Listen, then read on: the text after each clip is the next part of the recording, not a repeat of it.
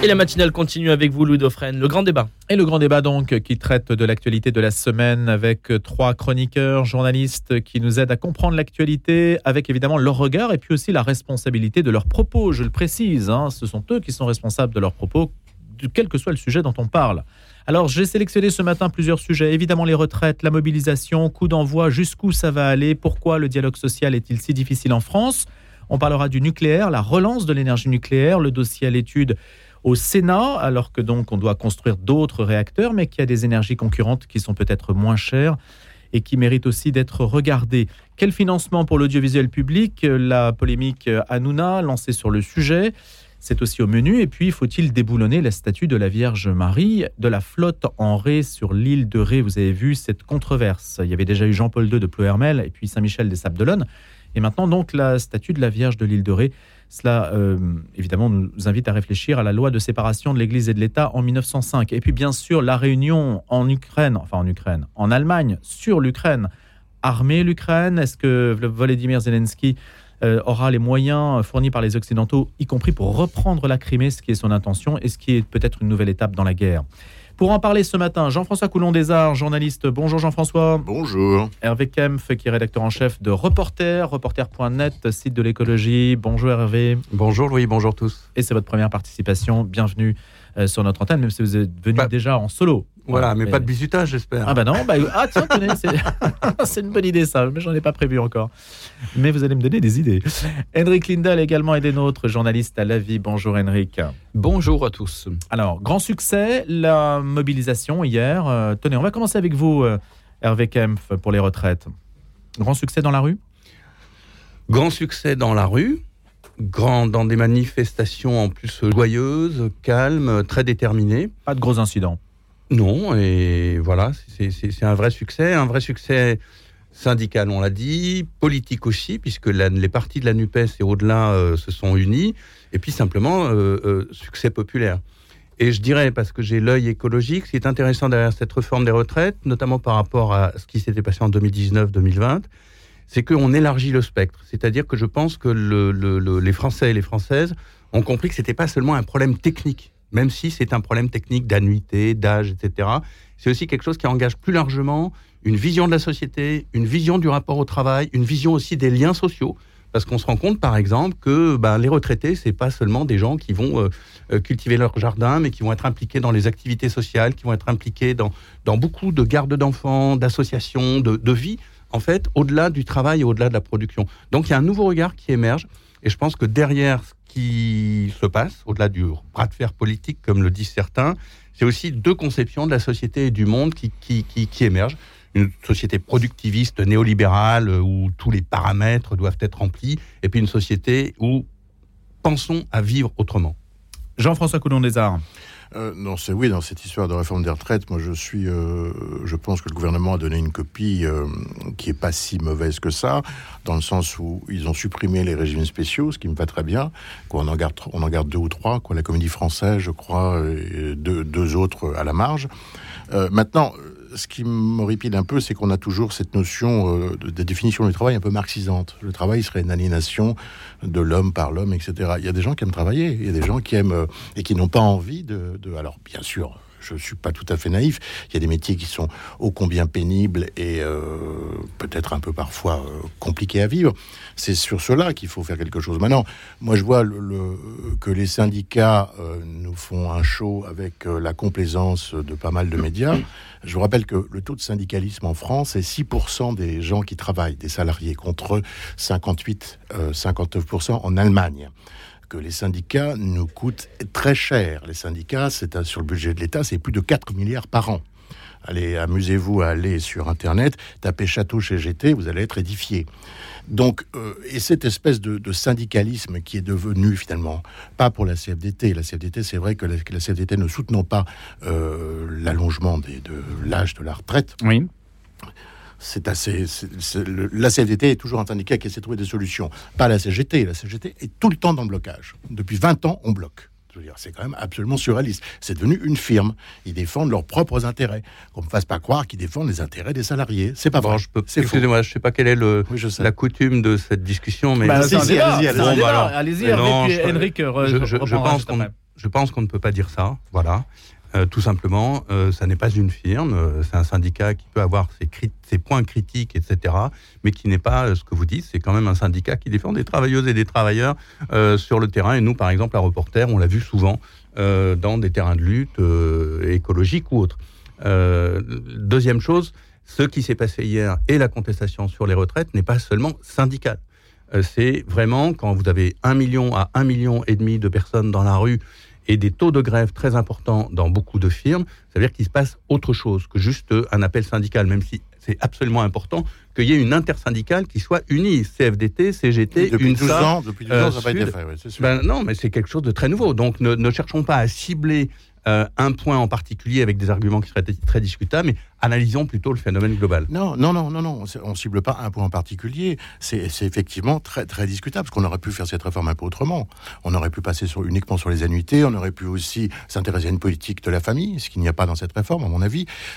le problème, il est simple. Est-ce qu'on veut sauver la réforme par répartition, qui est une spécificité française, qui date de, de, de, de 45, qui date de la résistance, ou pas? On était avant à 4 actifs pour un retraité, on est à 1,7. Donc le système il est grippé, il se grippe, c'est terminé. Donc, euh, si, on, si veut un système de retraite par capitalisation, il faut le dire, il n'y a pas de problème. Vous voulez dire, Jean-François, avant de donner la parole à Henrik, vous voulez dire qu'en fait... Euh, c'est mathématique, c'est pas très compliqué. La durée de vie s'allonge, donc il faut hmm. trouver de l'argent. Comment on fait? Alors, il faut eh tenir compte de toutes les spécificités. Là, c'est là où je vous rejoins. C'est aussi un, choix de société. Je suis tout à fait d'accord. On peut aussi taxer le, le, capital entre hmm. guillemets. Voilà. En tout cas, les transactions, les transactions financières. Je préfère ça. Pas, pas le capital, mais les transactions financières. Je suis tout à fait d'accord. C'est perfectible.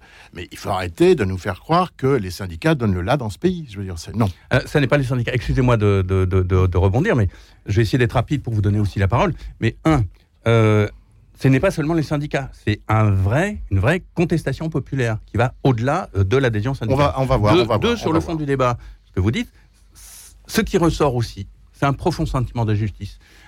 tout le monde serait prêt à dire ce système peut être amélioré pour le maintenir. Mais l'améliorer à la façon dont c'est fait, enfin le changer à la façon dont c'est fait, sans toucher aucunement aux taxes du capital, comme vous le dites, quand les milliardaires, et ça a été très bien démontré, ont vu leur fortune augmenter euh, de je ne sais plus combien, de dizaines de milliards d'euros en deux ans pendant le Covid, quand les grandes firmes du CAC 40 distribuent 80 milliards de dividendes, les gens se disent, et ils ont raison, mais qu'est-ce qui se passe? On, nous, on va nous changer la vie pour 10 milliards à économiser dans 10 ans puisque pour l'instant le système est équilibré, alors que dès aujourd'hui, on refuse systématiquement de taxer le capital, comme vous l'avez dit, à juste titre, et ni vous, ni moi ne sommes marxistes, mais il faut employer les mots. Donc voilà, il y a un enjeu de justice sociale. On ne pourra réformer, je conclue là-dessus, on peut réformer le système des retraites, et c'est sans doute nécessaire, mais en le faisant dans la justice. Et pour l'instant, ça n'est pas le cas. Henrik Lindel. Trois observations. La première, euh, c'est qu'en général, les mouvements sociaux en France, depuis ces 15 dernières années, dépendent justement de ce moment initial. C'est-à-dire que si ça démarre très vite avec énormément de monde dans la rue, ça peut éventuellement marcher. La dernière fois que c'était le cas, c'était en 2006. C'était contre le CPE. Euh, et, depuis, euh, le gouvernement a tendance à remporter la, bataille, pour ainsi dire. Et donc, moi, je suis, si j'étais euh, syndicaliste, si, si j'avais été hier dans la rue, ce qui n'était pas le cas parce que j'étais chez moi en train de télétravailler, je me serais dit que je ne serais pas forcément rassuré. Je pense qu'il faudrait peut-être une mobilisation encore plus importante et qui, puisse tenir pas seulement dans la durée en général, mais euh, c'est-à-dire pendant des mois et des mois, mais plutôt que, que ce soit très fort dès maintenant. Et donc les chiffres hier, je ne sais pas. Pour vous, ça paraît euh, difficilement interprétable. tout à fait. Les syndicalistes, euh, évidemment, s'obligent à dire que c'était génial, c'était super, c'était 80 000 personnes à Paris, au moins. évidemment, la CGT double les chiffres. mais, mais, mais, peut-être que, oui, mais peut-être que, justement, c'est difficile de compter les gens. C'est un enjeu très, très, très, très important. Vous avez parlé de la gauche, NUPES qui est très, très content et tout ça, mais on verra demain parce qu'il y aura une manifestation demain samedi euh, et on verra s'il y a une grosse mobilisation pour la gauche, parce qu'un des enjeux de la gauche, justement, et on le voit bien avec l'implication de, François Ruffin, qui, est considérable, le, but pour la gauche, c'est justement de, de, faire décoller les classes populaires du Rassemblement national, pour faire vite, et pour, les, pour recoller, recoller les recoller à la, à la gauche et, et de, de, de, de, reconstruire une gauche sociale digne de ce nom, parce qu'on n'en a pas en France, on n'en a plus depuis, depuis longtemps. Donc il y a un enjeu symbolique Euh, ouais, et voilà. sur maintenant de mobilisation alors, moi, j'avoue que je- enfin non pas j'avoue j'abonde dans, dans le sens de nos deux intervenants ce matin. euh, euh, vraiment qui insistent sur, sur les changements, les mutations qui sont en cours. Quand Herbie Kemp parle du travail, justement, je, je suis, je suis euh, de ceux qui pensent que le rapport au travail change euh, constamment, mais a changé beaucoup ces dernières années, avec la pandémie notamment, et que, et- aliénation ou pas, je- j'en sais rien, mais, j'ai l'impression que on on, n'est plus dans le même monde, c'est-à-dire qu'on change de monde tout le temps, en fait. hein, pas, voilà. Mais, mais la, mondialisation libérale, le capitalisme, si vous voulez, euh, change aussi constamment, et peut-être que notre rapport au travail, de- depuis, depuis deux ou trois ans, fait que nous découvrons une, une- autre vie. euh, Nous, nous apprenons pour beaucoup d'entre nous, et c'est le privilège qu'ont des gens comme moi, donc euh, le télétravailler, etc., que, que le travail n'est pas tout. Et donc, du coup, toutes les réformes, tout, tout, tout ce qu'on fait par rapport au travail, euh, toutes les réformes sociales, donc, la- les le système de retraite, est-ce qu'il tient compte de, de ces mutations? J'en suis pas sûr. Il y a toujours cette idée. Euh, on a interviewé, un- enfin, cette idée un peu chrétienne ou socialiste, si vous voulez, c'est que d'abord on en bave, d'abord euh, on travaille, et ensuite il y aura l'au-delà, le paradis. Euh, donc, euh, La récompense de la un- retraite. Un, sociologue qui s'appelle Denis Maillard, que nous avons interviewé cette semaine pour la vie, dans la vie, euh, bah, il dit ça, justement, que, et ça, cette, cette idée-là, c'est que. on, Elle vous semble la, avoir la vie, vécu. la, vie, la vie est dure, on, on souffre. Et puis, il y aura le paradis à, à 62, 65, 67 ans dans, dans certains pays européens. Et là, tout ira bien. Tout ça, ça s'effondre. C'est une idée du 19e c'est- siècle. C'est une idée. vous, une idée. Non, mais je, je- je- je- vous allez me, me dire que c'est infiniment plus compliqué que ça. Je suis d'accord. En plus, moi, je fais encore une partie. Encore une fois, il y a ceux qui ont le, ont le privilège d'avoir un travail où ils peuvent vraiment s'épanouir intellectuellement. Ils, ils- ils n'ont pas mal au dos après avoir travaillé, sauf s'ils sont assis trop longtemps, etc. Et il y en a d'autres qui doivent partir à la retraite parce qu'ils n'en peuvent plus dès 60 ans, 60, e- effectivement. Juste une dernière remarque, après, et par- pardonnez-moi d'être un peu long, mais juste une dernière toute petite, euh, enfin, non pas une remarque, mais une observation, là encore, en tant que journaliste, l'âge de départ à la retraite effectif euh, en France est autour de 63 ans. C'est c'est la moyenne européenne, hein, à peu près. hein. Et, et, euh, et donc, c'est pas l'âge de départ légal qui compte euh, autant que ça, en fait. Même si, moi, je, bon, si vous voulez, moi, je viens d'un pays, donc la Suède, qui a, réformé euh, tout, en fait, tout. Ça fait 20 ans qu'on réforme tout en Suède, dans le sens, on va dire, libéral, au nom de l'obligation de ne plus produire de déficit public, etc. Et c'est quoi le bilan social? J'en suis pas convaincu finalement. Et donc, donc je, suis, je suis très partagé en fait entre vous. Et, mais j'ai, j'ai- Et le, le bilan social vous paraît négatif en Suède? Ouais, ouais, ouais, il me paraît négatif. Depuis ouais. 20 ans, Et il me paraît négatif dans, d'autres Depuis pays 20 ans de aussi. politique libérale. Dans- ouais, Mhm. ouais, ouais, je, je crois. Oui, ouais, je crois qu'il est négatif. À, à quoi le voyez-vous Juste un mais, indice mais, vrai. alors, ça ne veut pas dire qu'il faut euh, qu'il faut pas qu'il y ait. Enfin, je veux dire, il faut évidemment lutter contre le déficit. euh, parce que c'est Mm. ça l'argument. L'argument est financier, hein, c'est toujours pareil. Quoi.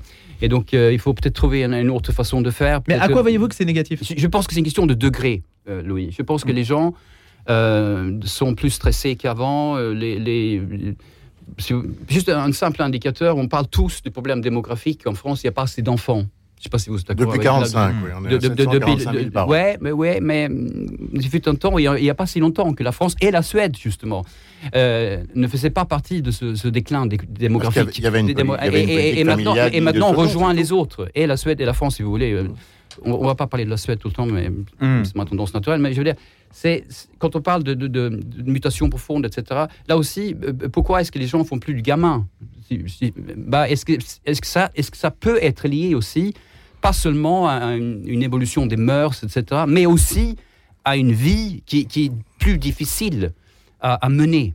Et Euh, bah, beaucoup d'enfants- pour, moi, c'est une question aussi. hein. Beaucoup d'enfants ont été conçus pendant la Seconde Guerre mondiale, hein, aussi. hein. Oui, oui, Si non, d'accord. les- Oui, voyez mais, mais tout le monde Ce ne sont pas les périodes que- difficiles Oui, qui oui, sont non, ça, nécessairement les plus Oui, mais, mais Euh, les plus, comment dirais-je, euh, les plus mauvaises en termes de démographie. Mais enfin, ça, ça sera un autre sujet. Est-ce qu'on a encore une réflexion sur les retraites, sur ce qu'on a Ah, pu euh, dire ou pas? oui, il y a- Jean-François, oui, on- euh, maintenant, on va voir comment le gouvernement va s'en sortir, parce que quelle est son, la façon dont il va communiquer, puis surtout, qu'est-ce qu'il a comme grain à moudre? J'ai l'impression que c'est, il a tout mis sur la table et qu'il n'y a plus de grain à moudre. Alors, effectivement, s'il n'y a plus de grain à moudre, euh, on va au-devant d'un conflit euh, social extrêmement difficile. Ça, c'est certain. Mm, Ça Moi, je me permettrais de dire rapidement que le- j'inverse 31 la question. janvier, prochaine manifestation, 31 C'est- janvier. comment le mouvement populaire va continuer à s'affirmer, sachant que derrière la question des retraites, ça a été dit par exemple dans un- une tribune dans les échos il y a deux jours, euh, si on laisse passer les retraites, après ils attaqueront les 35 heures. Et puis après, ça sera la suite des politiques libérales dont, par exemple, euh, on parlait en Suède, avec des effets extrêmement négatifs. Donc l'enjeu, moi je le situe, comment est-ce que la, la contestation populaire, qui est très légitime, va continuer à se développer? Mais il fallait faire dans les retraites, une, pourquoi avoir mis un âge limite si on avait fait un espace-temps? C'est-à-dire qu'il y a des gens qui travaillent 10 heures par jour, et ben pendant 30 ans, ben, ceux-là, ils partent plus tôt. Puis ceux qui veulent travailler 5 heures par jour, ils partent plus tard. Un crédit temps, en fait. On aurait pu aussi souplesse. imaginer une souplesse Mhm. comme ça euh, là-dessus. Donc on peut faire une autre réforme des retraites. Et Ah, on mais- est d'accord là-dessus. Non, mais oui, Donc là, je suis d'accord. abandonnons ce projet actuel qui est mauvais et réfléchissons collectivement ensemble. En tout cas, plus de, plus de régimes spéciaux, on est bien d'accord. Je ne sais pas. Pas assez spécialiste là-dessus. Plus de régimes spéciaux. Allez, on va passer à un autre sujet, mais qui nous emmène aussi sur des, des terrains euh, sensibles. hein. La question du nucléaire, on, on voit bien que le sujet, euh, une sorte de flottement sur cette question-là. On souffle un petit peu à la fois du vent, du côté éolien, et puis euh, on souffle aussi, euh, si on peut dire, un autre, euh, un air un petit peu différent. En tout cas, euh, on sait que la question du nucléaire non seulement est épineuse, mais qu'elle fait l'objet d'une sorte de double discours. Allons-nous vers un renforcement, une accélération du nucléaire ou un désengagement du nucléaire? Quel choix doit-il être fait en France? En tout cas, il y a des discussions qui sont menées au Sénat qui euh, s'apprêtent donc à relancer l'atome. euh, L'atome à travers les EPR et à travers donc des financements qui sont évidemment très dispendieux, très coûteux. Et puis euh, cela suscite euh, quantité de réactions. On va essayer de voir ce que vous en pensez, vous. Euh, comment la France doit-elle s'engager sur cette voie? Est-ce qu'il faut renforcer la filière nucléaire? Évidemment, c'est du très long terme, hein, Hervé Kempf, quand on parle du nucléaire quand même. On s'engage sur des années, sur plusieurs décennies. Absolument. Euh, parce que euh, les constructions des réacteurs nucléaires, et rappelons-le, on ne sait pas le faire bien en France, euh, prend énormément de temps, au moins une dizaine d'années. On savait le faire bien. Qu'ensuite, on savait le faire, incontestablement. Dans les années 70-80, on savait très bien le faire. On ne sait plus le faire, et pour l'instant, c'est pas très brillant. Deux, euh, les centrales elles-mêmes, les réacteurs nucléaires elles-mêmes, sont conçus pour durer 40 ans et maintenant 60 ans. Euh, et trois, on a des déchets nucléaires qui ont une durée de radioactivité dangereuse, euh, selon les cas, qui va jusqu'à 10 000 ou 100 000 ans. Et donc là, on a un problème qui, en particulier euh, sur une radio qui s'intéresse aux enjeux métaphysiques, aux enjeux lointains, euh, pose un vrai problème moral par rapport aux générations futures. Donc oui, c'est un, enjeu de très long terme. Il y a un autre enjeu qu'il ne faut pas oublier, c'est que euh, nous sommes dans le contexte du changement climatique. Et il faut réduire drastiquement et rapidement nos émissions de gaz à effet de serre. D'ailleurs, la France s'est engagée avec les autres pays européens à réduire ses émissions de gaz à effet de serre de 40% d'ici 2030. Ce à quoi Or- normalement le nucléaire contribue. Hum, il contribue pas au, à l'effet de serre. hein. Il émet extrêmement peu de CO2, donc c'est une bonne chose. Mais pour le nucléaire existant, si vous construisez des réacteurs nucléaires maintenant, ils ne seront pas en opération avant 2040. Or, d'ici 2030, nous devons réduire les émissions Mais de gaz à effet de serre. Alors, ben, je, je vous Fait le réponds. gouvernement, on ne je vous pas. réponds, nous devons nous engager fermement d'abord dans une politique d'économie d'énergie. Le premier facteur, c'est ça, c'est réduire la consommation d'énergie. Euh, deuxième, par le transport, par euh, voilà, je vais Hmm. pas, on n'a pas le temps de détailler, mais ça serait extrêmement important. Et Ah, donc mettre le focus là-dessus. 10%, là, Et deuxièmement, deuxi- mais c'est très bien, ça veut dire qu'on peut le faire, même si on n'a pas une politique vraiment déterminée. Imaginons ce qu'on ferait si on avait une politique déterminée pour le faire. Et Déterminé, et ça veut dire coercitive? Non, ça veut dire par exemple la rénovation énergétique. Ah bah alors là, c'est Mmh. un bazar. Alors, Non, non, mais c'est un bazar. C'est que les écologistes, c'est que les écologistes redoutable. parlent de demandes depuis 15 ans. Je vais vous prendre un exemple. Et d'ailleurs, vous allez voir, on va faire le lien avec l'Ukraine, dont on doit parler tout à l'heure. En 2008, il y a eu le Grenelle de l'environnement. C'était intéressant, d'ailleurs, sous un gouvernement de droite, donc M. Sarkozy. Donc, ouais, il peut se faire aussi des choses quand on est déterminé à le faire, sauf qu'on l'a pas fait. c'est À l'époque, on s'était engagé, on s'était Bon engagé à dire 450 000 rénovations thermiques Mmh. par an. Oui. On est à moins, le chiffre le plus optimiste, on est à moins de 45 000. En fait, on est plus vraisemblablement à 20 000. Le résultat, et ça a été documenté par un chercheur de l'IDRI, Artus Rudinger, si on avait mis en œuvre ce programme, on aurait économisé 100 terawatts d'économie de gaz, c'est précisément ce qu'on importait de la Russie de M. Poutine il y a un an. C'est-à-dire que si depuis on avait engagé les rénovations thermiques, voilà, on aurait, réglé une partie de notre problème énergétique. Mmh. Donc voilà un exemple. Et ça, c'est pas coercitif, c'est vraiment une action politique. J'ai une de mes amies, excusez-moi, je vous coupe, une de mes amies qui a refait une maison, qui refait une maison, elle a essayé d'avoir, elle était éligible aux aides de l'État, elle a abandonné. C'est un parcours du combattant. Il a fallu neuf mois et pour rien. Et pourquoi les Allemands y arrivent ou les Suédois C'est la, question que je pose. La, question que je eh ben, la, réponse que je vous donne, c'est que les gouvernements successifs, depuis 15 ans, ne font pas ce travail. Donc on s'obsède sur le nucléaire, mais on ne parle pas de ce qu'on pourrait faire dans l'année. Comment resituer juste rapidement la discussion qui se tient au Sénat? C'est pour dire quoi Henrik Lindel? Ou Jean-François Coulon. C'est la loi d'accélération du nucléaire on va... pour simplifier les procédures. Mais non, pour construire de nouveaux réacteurs. Non, mais pour construire de nouveaux réacteurs, le président a dit qu'il voulait construire des mini-EPR, etc. D'abord, le EPR de Panly, il marche toujours pas. Acte 1. Euh, acte 2, Flamanville. Euh, Flamanville, pardon, mais c'est pas très loin. À, côté de, de, ça, ce qui m'inquiète plus, c'est que pour faire fonctionner un réacteur nucléaire, il faut de l'eau. Et il faut de l'eau, ils sont tous construits au, au, au pied des fleuves, etc. Il ou, semble la que, ou à la mer. Il semble que la sécheresse fait que certains fleuves maintenant manquent d'eau. Donc comment on va faire pour refroidir tout ça? C'est surtout ce, cette question-là qui, je trouve, est préoccupante. Maintenant, on avait, on, dans la filière nucléaire, on a été pendant 20 ans les meilleurs du monde. Euh, la droite comme la gauche, la gauche comme la droite a cassé cette filière. Et donc maintenant, pourquoi on est en retard? Pourquoi nos réacteurs ne fonctionnent pas? Ils sont en maintenance. On a, pu de, on a perdu des compétences. On fait venir des soudeurs euh, américains euh, parce que c'est une spécialité extrêmement précise. On n'a plus de soudeurs en France pour les, les, nos centrales nucléaires. Donc ça, les politiques sont, sont, très coupables. Et la gauche, pour faire plaisir aux écologistes, c'est vrai que ça, ça, a été, alors là, sur ces 20 dernières années, absolument redoutable. Moi, je veux bien, mais qu'on propose quoi à la place? Les parcs d'éoliens dont on parlait tout à l'heure, en mer, c'est une très bonne solution, je pense. Alors, pourquoi on ne développe pas ça comme on fait les Écossais Alors, Henrik Lindel, et puis on, on essaie d'enchaîner après. Henrik Lindel. Deux enjeux. Euh, le premier, c'est évidemment celui de la transition euh, écologique et surtout énergétique. Deuxième euh, enjeu, euh, compétition avec les autres, euh, les autres pays en général, mais notamment les États-Unis, notamment la Chine, notamment l'Inde. Comment on va faire, nous, si on se situe au niveau européen, où, où la France est intégrée dans l'Union européenne, hein, donc on ne peut pas imaginer la France, économiquement parlant, dans le monde sans l'Union européenne. Donc c'est l'Union européenne par rapport au reste du monde. Si on, si on dit, bon, ben, on va on n'aura plus de nucléaire. Euh, donc la facture énergétique va, va augmenter. Euh, elle explose d'ailleurs depuis, euh, depuis quelques mois. Dû à plein de choses, c'est pas seulement la mmh. guerre en Ukraine, voilà. Mais, mais alors, mais comment on va faire sur le plan. Pur, tout à fait réaliste Aux États-Unis, l'énergie coûte infiniment moins cher aux producteurs, à l'industrie notamment. Et là, là, je vous parle maintenant. Vous allez me dire, je me tourne vers Hervé Kemp, puisqu'on est à la radio, et euh, j'apprécie énormément, euh, d'ailleurs, ce que vous dites sur aux arguments, etc. Mais ce qui est important, c'est de savoir comment on se situe maintenant, et non pas dans 20 ans ou dans 40 ans. Euh, comment, on fait concrètement si nos industries perdent toute possibilité en fait d'être en concurrence avec les autres les autres On grands, grands que les Américains sont plus concurrents et, que et, et, pourquoi pourquoi Hervé Kemp beaucoup de pays en Europe actuellement se, se Allez, investissent à nouveau dans Henrik Lindol, on laisse en suspens notre discussion là. On est obligé de se quitter deux secondes pour les infos. Je vous redonne la parole, Hervé, juste après, à partir de 8 heures. On va réenchaîner un peu sur le nucléaire avant de passer à d'autres sujets avec Jean-François Coulon des Arts, Henrik Lindol et Hervé Kemp. Faites tout de suite.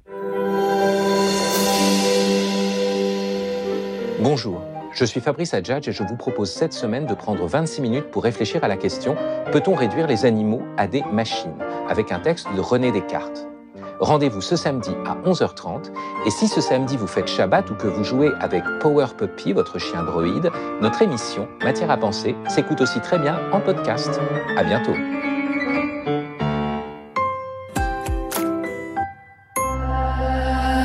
La CAVIMAC, la sécurité sociale des cultes depuis 1978, gère et finance la santé, la retraite, l'action sociale et la prévention pour les ministres du culte, les membres des congrégations et des collectivités religieuses. Pour plus d'informations, rendez-vous sur cavimac.fr. La CAVIMAC, la sécurité sociale au service des cultes. Vous êtes propriétaire et aimeriez percevoir une partie de la valeur de votre bien, de 30 à 70% en continuant à vivre chez vous. Une formule magique? Oui. Interrogez Georges Mabi Viager sur la vente en nue propriété. Vous restez maître à bord, habitez votre bien ou même le louer. Appelez Georges Mabi Viager. Un expert vous conseillera dans la gestion de votre patrimoine immobilier. Georges Mabi Viager 01 43 43 43 77 ou mabille-viager.com. Et dans un instant, donc, le grand débat revient avec nos débatteurs, justement, comme chaque vendredi. On va continuer sur le sujet de l'accélération du nucléaire ou pas, de la relance du nucléaire. Et ça sera l'un des sujets que l'on va euh, réenclencher juste après les infos que nous présente à 8h Hugo Caro. Commençons l'actualité avec la réunion cruciale dans la base américaine de Ramstein en Allemagne. Des pays soutenant euh, militairement l'Ukraine tiennent aujourd'hui une réunion dans laquelle le président ukrainien Volodymyr Zelensky dit attendre des décisions fortes, comme l'envoi de blindés lourds pour aider son pays dans les batailles cruciales à venir contre la Russie. Cette nouvelle rencontre du groupe de Ramstein pourrait ainsi marquer une nouvelle étape et un changement de stratégie dans le soutien apporté à Kiev face aux forces russes. Guerre en Ukraine toujours, des chars doivent être livrés, dit euh, Charles Michel, le président du Conseil européen, après sa rencontre avec Volodymyr Zelensky. Nous entendons votre message, vous avez besoin de plus de systèmes de défense antiaérienne et d'artillerie, de plus de munitions, a souligné Charles Michel sur Twitter, affirmant que les Occidentaux étaient conscients que les prochaines semaines pourraient être décisives pour la suite de la guerre avec la Russie.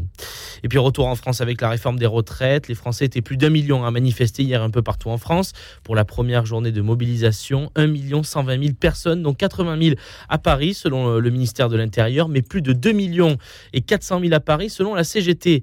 Le rapport de force continue entre les syndicats et le gouvernement. Le chef de l'État Emmanuel Macron a assuré depuis Barcelone que le gouvernement poursuivra sa réforme des retraites avec respect, esprit de dialogue, mais détermination et esprit de responsabilité.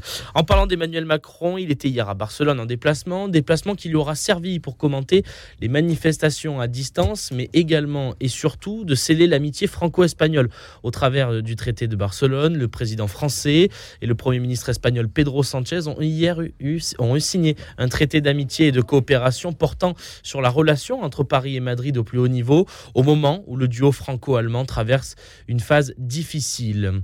International toujours, Joe Biden minimise les faits concernant l'affaire des dossiers top secrets retrouvés chez lui. Je pense que vous allez voir que c'est du vent. Je n'ai aucun regret. J'applique ce que les avocats m'ont dit qu'ils voulaient que je fasse. C'est exactement ce qu'on fait, a-t-il poursuivi, ajoutant qu'il coopérerait entièrement avec la justice. Politique toujours, congrès du Parti socialiste, Fort et Meilleur Rossignol affirment tous deux avoir gagné. Les camps des deux prétendants au poste de premier secrétaire du Parti socialiste, s'accusant mutuellement d'irrégularité, ont annoncé hier, hier soir des recours et demandent d'annulation de vote. Et puis, euh, pour finir, le fondateur de Netflix quitte la direction opérationnelle après une année très difficile. Le bénéfice net de l'entreprise s'est effondré à la suite d'un début d'année 2022 catastrophique. Netflix a cependant gagné plus d'abonnés que prévu au quatrième trimestre. La nouvelle a été annoncée par l'entreprise à l'occasion de la publication des résultats trimestriels qui sont à la fois mauvais et excellents. Mauvais parce que le bénéfice net s'est divisé par 11 au quatrième trimestre. Le grand débat. Le grand débat. Louis Dauphren. La question, en fait, c'est quelle est notre stratégie énergétique? Où allons-nous par rapport au nucléaire et par rapport aux enjeux bien connus de la transition énergétique? Henrik Lindel, Jean-François Coulon-Lézard, Hervé Kempf, on en parlait à l'instant, alors que le Sénat, justement, mène des discussions, c'était notre deuxième sujet, euh, qui sont menées donc aujourd'hui sur la question de la relance euh, du nucléaire. Alors Hervé Kempf, vous vouliez répondre justement à Henrik euh, sur, sur ce point Est-ce qu'on a, est-ce qu'on peut avoir davantage de précisions sur le cap que la France se donne sur le sujet? Oui, alors Henrik Lindel euh, disait que fait-on en Europe par rapport aux enjeux industriels et par rapport à la compétition dans laquelle l'Union européenne euh, se situe, notamment par rapport aux États-Unis et à la Chine? Alors, où l'énergie est moins chère aux États-Unis. Alors, pourquoi l'énergie est-elle moins chère aux États-Unis? Parce qu'il y a eu une mutation dans le marché énergétique depuis une vingtaine d'années qui a surpris tous les experts de l'énergie, qui est la montée extraordinaire du gaz puis du pétrole de schiste à des coûts relativement faibles et qui permettent aux États-Unis d'avoir totalement changé leur balance énergétique avec à la fois une capacité d'exportation et euh, des coûts euh, relativement plus bas mais dans un contexte quand même de mépris des questions écologiques qui est assez sidérant. La Chine, attendez, je réponds un petit peu en, en, détail à votre question sans être trop long. Euh, deuxième point, la Chine, elle, est assez, euh, assez comparable en, Europe par rapport à la question énergétique. C'est-à-dire qu'elle a des ressources de charbon, un petit peu de pétrole, mais grosso modo, euh, ça va être très serré. En revanche, elle a développé beaucoup sur le plan industriel, notamment dans le solaire et les énergies nouvelles, des capacités absolument extraordinaires. Alors, comment se situe l'Europe? Il faut accepter que dans un point de vue global, compte tenu des enjeux écologiques globaux, il nous faut réduire la consommation d'énergie, mais aussi la consommation de matière. Il faut jamais oublier, il n'y a pas l'enjeu seulement l'enjeu du climat et du CO2, il y a aussi l'enjeu de la biodiversité, de l'équilibre global de la biosphère. Ça veut dire aussi qu'il faut économiser les matières. Donc l'avenir de l'économie sera dans la sobriété. Et les énergies, les industries les plus compétitives seront celles qui seront les plus sobres. Parce qu'il n'y a pas seulement la Chine et les États-Unis, mais il y a aussi l'Afrique, il y a aussi l'Amérique latine, il y a aussi les autres pays d'Asie. Et il n'y a pas de raison fondamentale que l'Europe, par exemple, reste euh, 40 fois plus riche Hmm. que l'Afrique, pour faire simple. Deuxième point, l'industrie. Il nous faut développer à la fois, une fois de plus, dans les économies d'énergie. Moi, je voudrais une fois de plus qu'on parle autant des économies d'énergie que du nucléaire et que de, de- des énergies renouvelables. Il y a des enjeux de compétences industrielles. Voilà, Mhm. je, je le dis en un mot, mais euh, de- de- d'emploi, de, de savoir-faire, etc. Et de les énergies nouvelles, évidemment. Et là, vous avez des champions en Europe, alors pas dans la fabrication des cellules photovoltaïques, ou qui est majoritairement par la Chine, mais ça peut évoluer. Mais en matière d'éolienne, en matière de photovoltaïque, vous avez quand même en, en Espagne, au Danemark, en Allemagne, des capacités extrêmement fortes. Et malheureusement, comme on est obsédé en France par le nucléaire, qui est à mon avis une industrie vieillissante, on loupe ces nouveaux enjeux industriels. Henrik Lindel, sachant que le Ouais. photovoltaïque est moins cher, les coûts de fabrication sont diminués, euh, j'ai vu ça sur votre site reporter, de 30% par an. Donc évidemment, le- deviennent de plus en plus concurrentiels par rapport au nucléaire. Henrik Lindel. Non, je voulais juste rappeler que les enjeux, maintenant- c'est maintenant. Les enjeux commerciaux, ça veut dire les enjeux industriels, ça veut dire les enjeux sociaux aussi. hein. Il faut faire du chiffre d'affaires, il faut euh, qu'on ait des salaires, il faut qu'on ait aussi des, des- des- des retraites. Et, et- en fait, c'est c'est maintenant. Et, et donc, bien sûr, la transition, elle, aura lieu. Vous parliez des États-Unis qui ont, qui ont une politique énergétique euh, que vous critiquez à juste titre, mais elle change aussi. Euh, Joe Biden, il a engagé son pays sur la transition aussi. hein, il, qui- il a, il a d'ailleurs fait voter le Congrès euh, des, des réformes euh, vraiment euh, considérables, euh, à, des coûts d'ailleurs astronomiques. Donc euh, le problème n'est pas. Le problème, encore, encore une fois, c'est de savoir ce qu'on fait maintenant dans les dix ans qui viennent sur le nucléaire. Il y a beaucoup de pays euh, qui, euh, qui à nouveau donc s'investissent dans le nucléaire. Donc, comme vous dites, c'est une industrie vieillissante. Euh, je, je, je, me, je me demande, euh, selon vous, donc les Finlandais, les, Suédois, euh, d'autres pays encore, se trompent. C'est ça, Hervé Oui, et je note au passage que euh, la Suède, par exemple, a maintenant, comme vous le savez mieux que moi, un Oui, gouvernement avec l'extrême droite. Et donc, c'est généralement des gouvernements de droite qui veulent aller sur le nucléaire. Oui, Et pour répondre en, droite, un- oui. en- une statistique Ça, c'est vrai.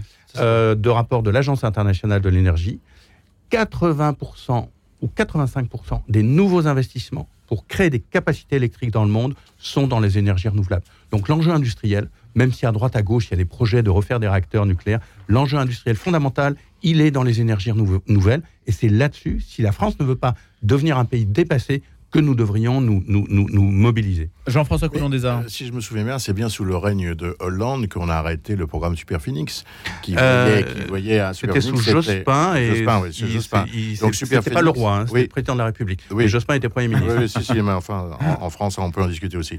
Euh, Super Phoenix, c'était bien un programme, vous m'arrêtez si je me trompe, qui était destiné à voir comment on pouvait retraiter justement cet uranium dont vous disiez tout à l'heure, à juste titre, qu'il allait durer 10 000 ans.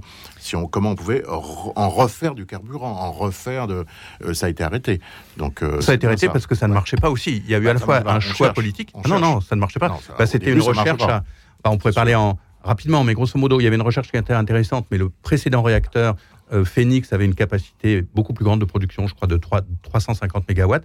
Et les Français, comme souvent, ont voulu aller trop vite et ont fait un réacteur de 1200 mégawatts.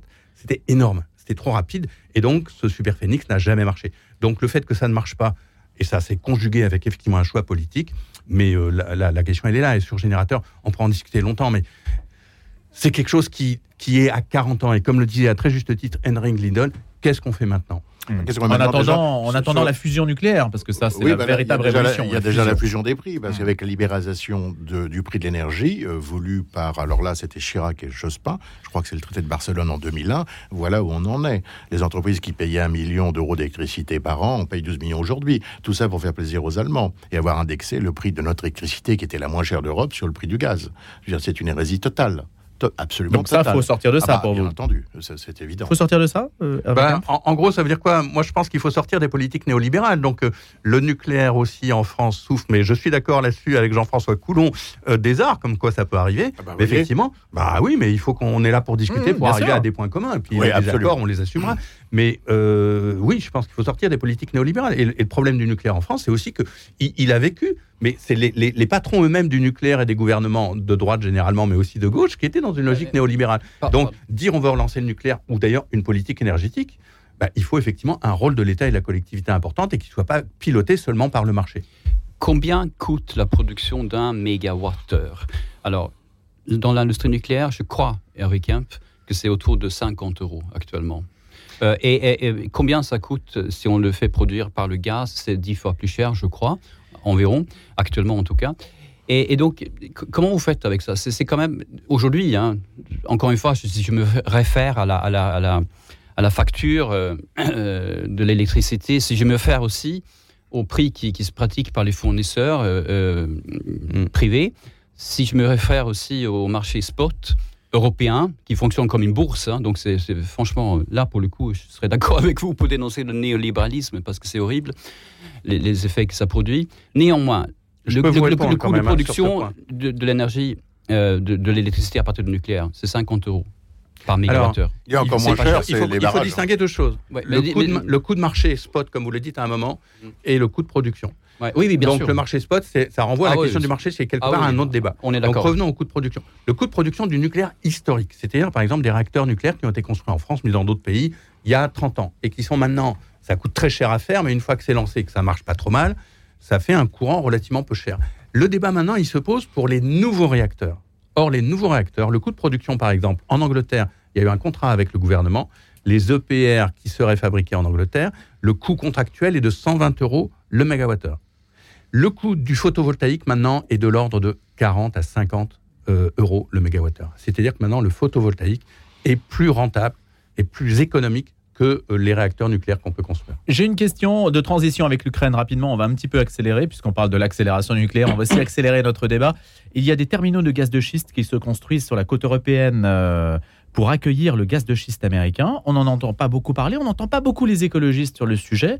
Le but des Américains, c'est quand même de nous fournir leur gaz de schiste, qui est quand même extrêmement polluant, Kempf. On est d'accord là-dessus. Et les méthaniers français sont en train de passer de l'Asie à, euh, à l'Amérique. On- Tout à fait, et vous avez raison. Il y a ce mouvement-là. On entend les écologistes et Reporter a déjà, non a déjà fait plusieurs Ah oui articles sur cette question euh, euh, et c'est- c'est c'est- c'est- c'est- c'est- c'est tout à fait euh, problématique ce que disent les écologistes. Il y a aussi en ce moment des écologistes en Allemagne qui euh, euh, protestent contre la poursuite d'exploitation d'une grande mine de charbon à ciel ouvert à Lunzerath. Mhm. Euh, voilà, donc les écologistes sont là, ils disent il faut sortir des énergies fossiles. Et ils disent nous devons sortir des logiques où on est toujours obsédé par la chercher à produire de l'électricité, il faut d'abord penser à comment on l'économise. C'est par là qu'il faut commencer. Donc les écologistes, en Allemagne, pour les terminales méthaniers au nord de l'Allemagne, comme en France, euh, près de Saint-Nazaire, euh, à Montoire, je crois, sont opposés à ce, à ce projet d'importation du gaz de schiste, qui, rappelons-le, a un effet écologique extrêmement grave euh, quand on le fabrique euh, aux États-Unis. Alors, quid des voitures électriques Parce que les voitures électriques, c'est tout à fait valable en ville, sur des petites autos, etc. Mais pour traverser la France, pour faire 1000 km, ces grosses berlines de 2 tonnes et demie, c'est une hérésie totale. Les écologistes doivent être vent debout, je suppose. Vous avez tout à fait raison. Et voyez, on se retrouve une fois de plus. Et rapidement, parce que Louis est pressé, un deux mots. Il faut repenser la politique des transports et se dire on n'aura pas les mêmes voitures que maintenant. On- il faut sortir des SUV qui pèsent 1,8 tonnes. L'avenir, c'est beaucoup de transports en commun, beaucoup de vélos, c'est bon pour la santé, et beaucoup de petites voitures qui vont peser 3, 400, 500 kilos. Et des voitures à essence. Quelques-unes. Allez, on va refaire le plein, plein d'essence dans notre débat. Quel financement pour l'audiovisuel public? On voit que les sujets sont un peu contigus finalement. C'est où mettons-vous, où mettons-nous les priorités? Où faut-il les mettre? Quel financement donc pour l'audiovisuel public? Quelques mois après la fin de la redevance, le gouvernement vient de donner des pistes au moment où l'animateur Cyril Hanouna a relancé le débat sur la privatisation. Pour 2023, l'État accorde 3,8 milliards d'euros à l'audiovisuel public, dont 2,4 à France Télévisions.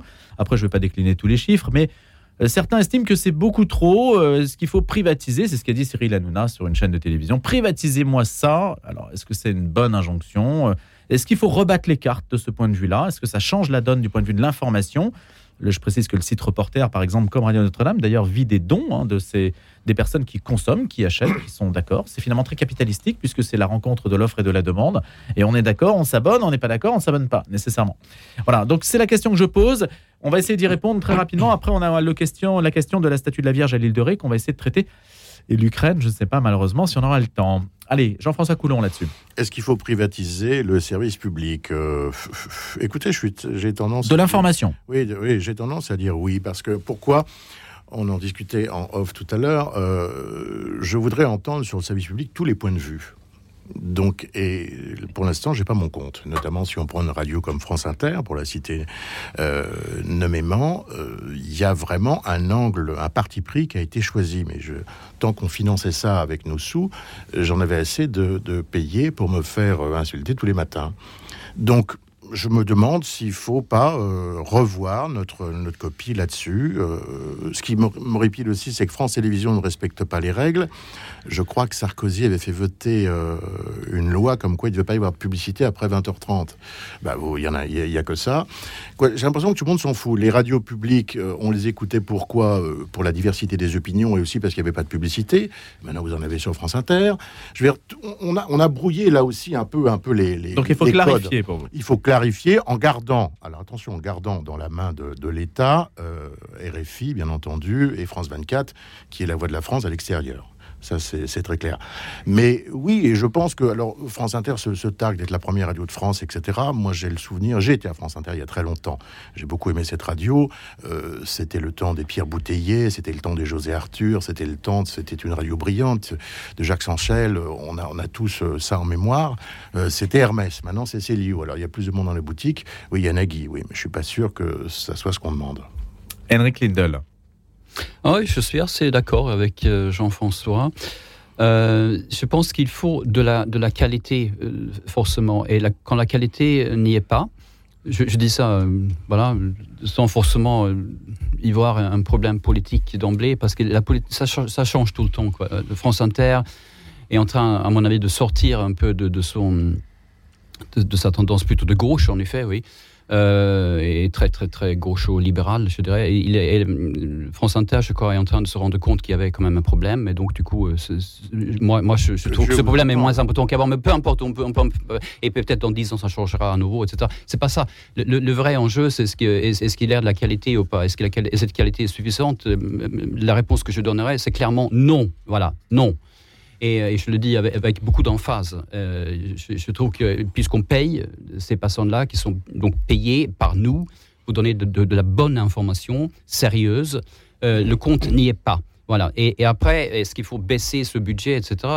Bah, J'entends très bien ce qu'il dit derrière, par exemple, le, le- bon, le- le- cette espèce de talk show que vous venez de citer là. Cyril sur- sur- Hanouna. sur- sur- oui, alors Hmm. effectivement, lui il n'est pas le mieux placé pour parler justement de, de ces enjeux qui sont des enjeux sérieux. Hervé Kempf. Alors, trois points. euh, privatisation, absolument pas. Mais après, on va retrouver des points. Euh, et il faudrait rappeler que la majorité des médias en France euh, appartiennent à des milliardaires.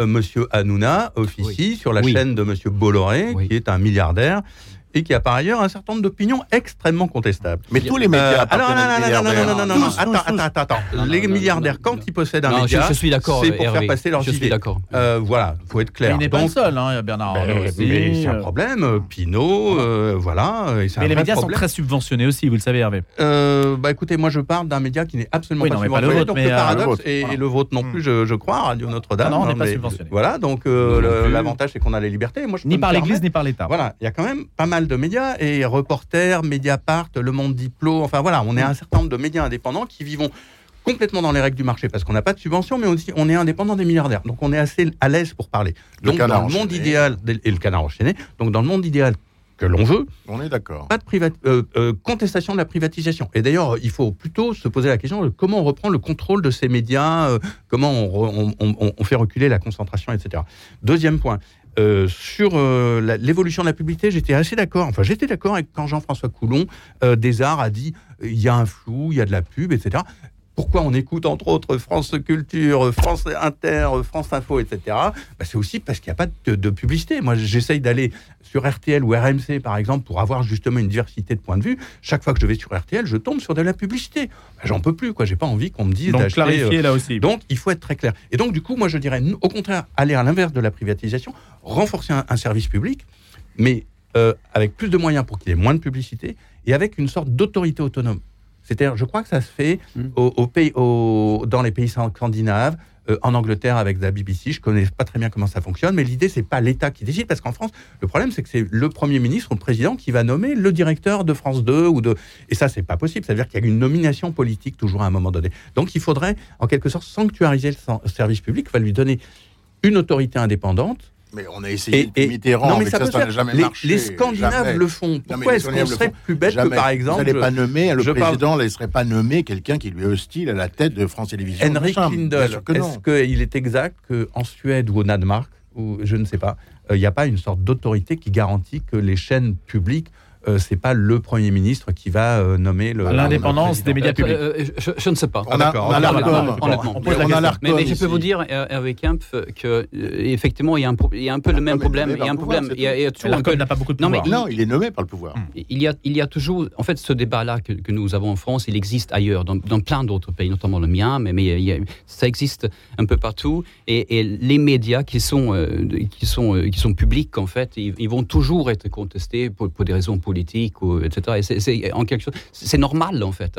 Mais, mais ce que je veux dire, c'est qu'à un moment donné, il faut qu'ils soient concurrentiels au sens, il, faut, il faut qu'ils produisent de la qualité, qu'ils soient meilleurs que les autres, en fait. C'est ça qu'on dit. Qui va juger de la qualité aussi? Ça fait beaucoup de questions. On va enchaîner avec notre dernier sujet, si vous le voulez bien. Il nous reste que 4 minutes. La Cour administrative d'appel, pardonnez-moi ce saut de mouton, mais euh, comme je l'ai annoncé au départ, il faut que on remplisse ce contrat. La Cour administrative d'appel de Bordeaux a ordonné à la commune de la Flotte en Ré sur l'île de Ré le déplacement hors du domaine public d'une statue de la Vierge située au milieu d'un carrefour en vertu de la loi de séparation de l'Église de l'État et de l'État en 1905. Alors, on avait déjà parlé sur cette antenne de la statue de Jean-Paul II de Pleuhermel, de la statue de Saint-Michel euh, au Sable d'Olonne, et maintenant, donc, c'est une statue sur l'île de Ré. Vous avez suivi le dossier un peu, Henrik? Euh, oui, mais bon, c'est. euh, Enfin, j'ai un avis, un avis Hmm. très tranché là-dessus. Ah bah Euh, allez-y, mais- donnez. Bah voilà, on est là pour en débattre. Alors, allez-y. Est-ce qu'il faut Ouais, ça- laisser la statue ou est-ce qu'il faut la retirer puisque la justice a dit qu'il fallait la retirer? Il faut la laisser. Et il ne faut, pas enlever quelque chose qui appartient au patrimoine historique et culturel et religieux de ce pays. Voilà mon point de vue. Et je, je pense que c'est- quasi criminel, en fait. De, de- ça, c'est mon point de vue. C'est c'est Mm. tout à fait tranché de ma part, je sais, ça, ça, ça va peut-être vous choquer, mais, mais, mais tant pis. Euh, ça fait partie de, notre patrimoine. Je me présente souvent comme un, comme Suédois, etc. Je, je- suis, je suis français, hein, dans tous les sens du terme. Et je, pense que là, il n'y a, y a, pas- a pas à discuter, il n'y a, pas- a pas de laïcité ou pour ou contre la laïcité. C'est pas ça l'enjeu. L'enjeu, est-ce que oui ou non, on peut se regarder en face et se dire voici notre histoire. Et, et quand on me dit ouais, non, mais c'est gênant, euh, c'est ça, c'est c'est religieux, etc., c'est- pas un argument. Jean-François Coulon des Arts. Eh ben moi, je vais faire bref. Je suis tout à fait d'accord avec Henrik. Voilà, On laisse la statue. voilà, absolument. Est-ce que ça remet pas en cause la loi de 1905 dans la mesure où chaque fois qu'il y aura une statue, non mais il y a chaque fois qu'il y aura un litige sur le domaine Il y a des public, laïcards qui sont des tricoteuses, et puis Hmm. c'est tout. Point final, ça a très bien marché pendant des, générations. Laissons, laissons les, choses telles qu'elles sont là. Je veux dire, arrêtons de nous fustiger euh, et de nous battre, euh, etc. C'est pas un débat. Cette statue de la discorde qui comporte la mention vœu de guerre a été réalisée après la Seconde Guerre mondiale pour une famille reconnaissante de voir un père et son fils rentrer vivants du conflit. C'est une sta- statue de la reconnaissance en quelque sorte. Elle était d'abord exposée dans un jardin privé, elle a ensuite été donnée à la commune qui l'a installée en 83 à un carrefour et donc elle a été endommagée, il fallait la remplacer. Donc la question se pose de savoir si on remplace à l'identique. En fait, Hervé Kempf, est-ce qu'on remet la statue qui a été endommagée? Quel est votre avis sur le sujet? Bah, moi, j'ai pas d'avis quand j'ai pas pu étudier un petit peu un sujet. Donc là, euh, Hmm. n'ayant, enfin, votre information est précise, mais n'ayant pas plus d'éléments, je ne vais pas donner mon avis. On en parlera, je précise, sur notre antenne euh, lundi matin à 7h avec un correspondant sur place qui nous renseignera davantage sur cette question euh, de, du démontage ou du non-démontage de cette statue. Henrik Lindel Non, non merci Eric, hein, vous êtes sérieux. Voilà. Bah, de ne pas euh, se prononcer quand on ne tient pas à se prononcer ou qu'on n'a pas suffisamment d'éléments. Merci beaucoup à tous les trois d'avoir commenté l'actualité pour nous. Il y avait évidemment le gros dossier ukrainien, la réunion qui se tient aujourd'hui pour savoir euh, comment, dans quelle mesure euh, les pays occidentaux peuvent encore accroître leur soutien militaire à Kiev. Donc réunion en Allemagne, de laquelle le président ukrainien Volodymyr Zelensky attend des décisions fortes, l'envoi de blindés, et lui-même a dit qu'il voulait reprendre la Crimée. Alors on imagine que cela peut entraîner une escalade du conflit. On va évidemment continuer à en parler sur l'antenne, pas ce matin dans le grand débat, mais on aura l'occasion d'y revenir dans les prochaines heures et puis euh, dans les prochaines éditions d'information. Merci à Henrik Lindel, à Jean-François Coulon des Arts, à Hervé Kempf, qui dirige Reporter, Jean-François Coulon des Arts, journaliste, et Henrik Lindel pour la vie. Bonne journée. Retrouvez le podcast de cette émission sur le www.radionotre-dame.com.